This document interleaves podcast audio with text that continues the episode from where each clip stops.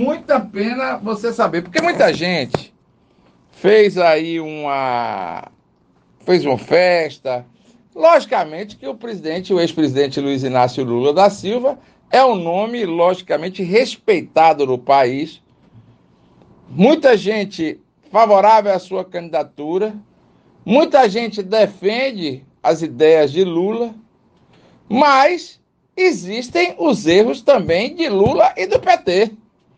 E parte considerável também da nação não concorda com o que foi feito nos governos petistas, os dois de Lula, um de Dilma e metade do outro de Dilma. Ou seja, foram 14 anos do poder do PT e que tem muita gente no Brasil que não concorda com as administrações petistas.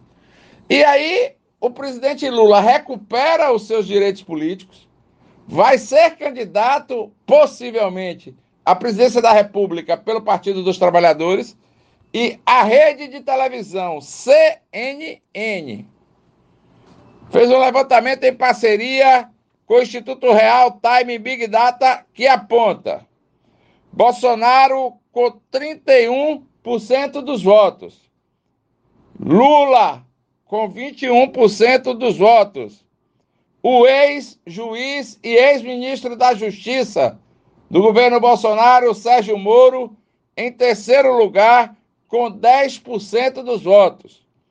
Em quarto lugar, o ex-governador do Ceará, o pedetista Ciro Gomes.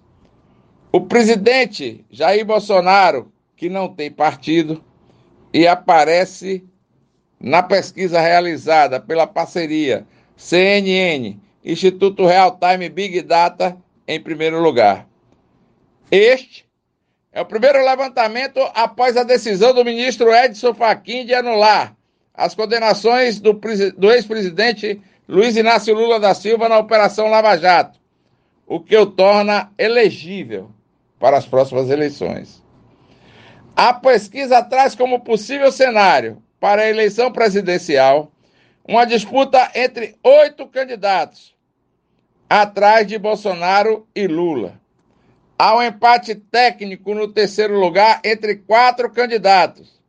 Sérgio Moro com 10%, Ciro Gomes com 9%, Luciano Huck com 7% e João Dória com 4%.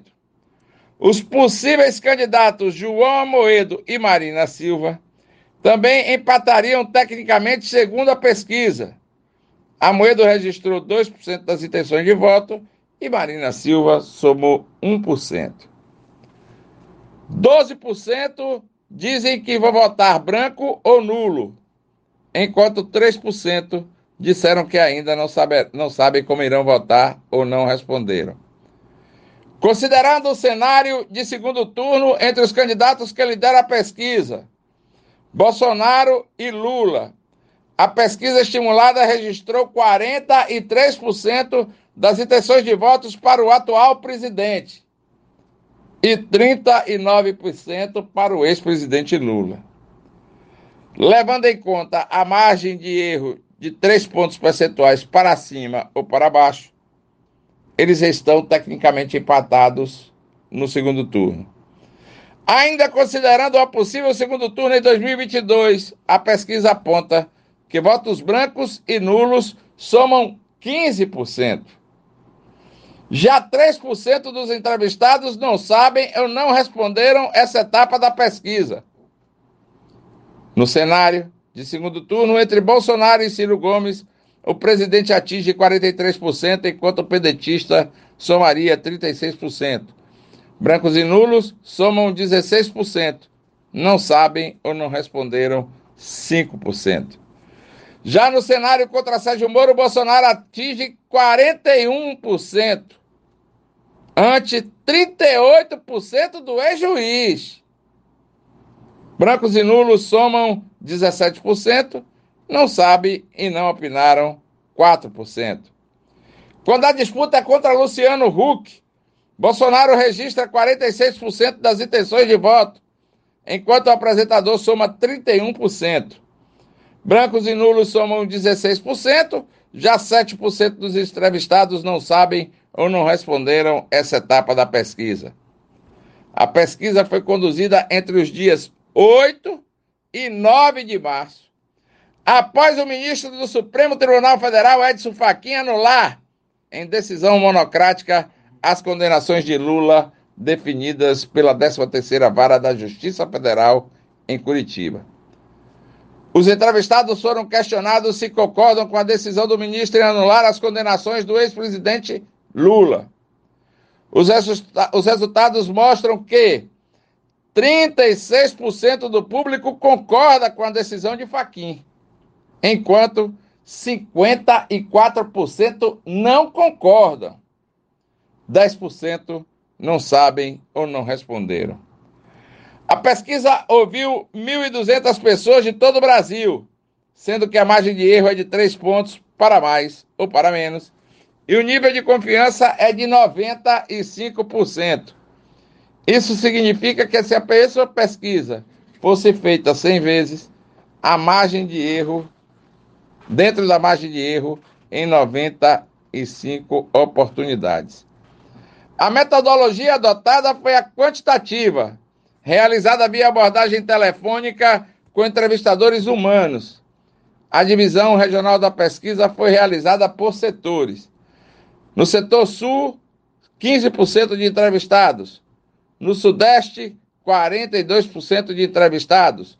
No nordeste, 28% dos entrevistados. No norte e no centro-oeste, 15% dos entrevistados. A pesquisa não foi registrada no Tribunal Superior Eleitoral, pois a lei só permite registro em período eleitoral. É realmente um momento que podemos pensar que diante de tanta festa que foi realizada pelas hostes petistas, por aqueles partidários do ex-presidente Lula, e aí não vai nenhum tipo de crítica, até porque ele foi não absolvido, mas foram anuladas as condenações dele. E aí hoje o presidente Luiz Inácio Lula da Silva, o ex-presidente, se quiser realmente ser candidato, poderá ser, pelo menos hoje. E aí a CNN, em parceria com o Instituto Real Big Data, consegue fazer. Hein? Real Time. Real Time Big Data. Consegue fazer uma pesquisa nos dias 8 e 9, entrevistando cerca de 1.200 pessoas no Brasil e tem um resultado que, no meu entender, os petistas vão começar a contestar. Não sei com que número, mas vão começar a contestar. Porque, no meu entender,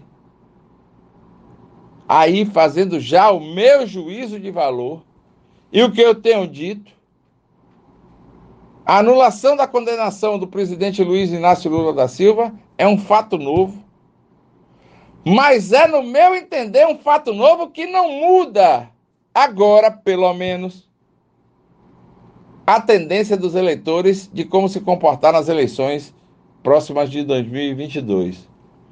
Logicamente que mexe. E tanto que é que mexe que ele deu partida com 21% das intenções de votos para presidente da República. Mas lutar contra o poder estabelecido, ter realmente um pacto nacional para poder enfrentar uma campanha eleitoral aonde não vai estar sentado na cadeira de presidente da República, é difícil para qualquer um lograr êxito e vestir a faixa presidencial. Principalmente quando se enfrenta um adversário que está sentado na cadeira e candidato à reeleição. Bolsonaro não vai indicar ninguém para ser candidato. Ele é o candidato.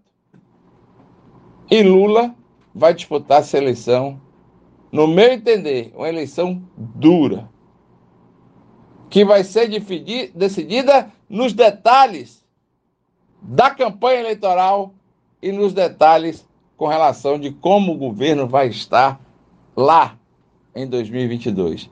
Vamos para o intervalo comercial. Na volta, a gente vem, não com muito mais, mas vem com as últimas notícias do Liberdade Sem Censura. Fique ligado.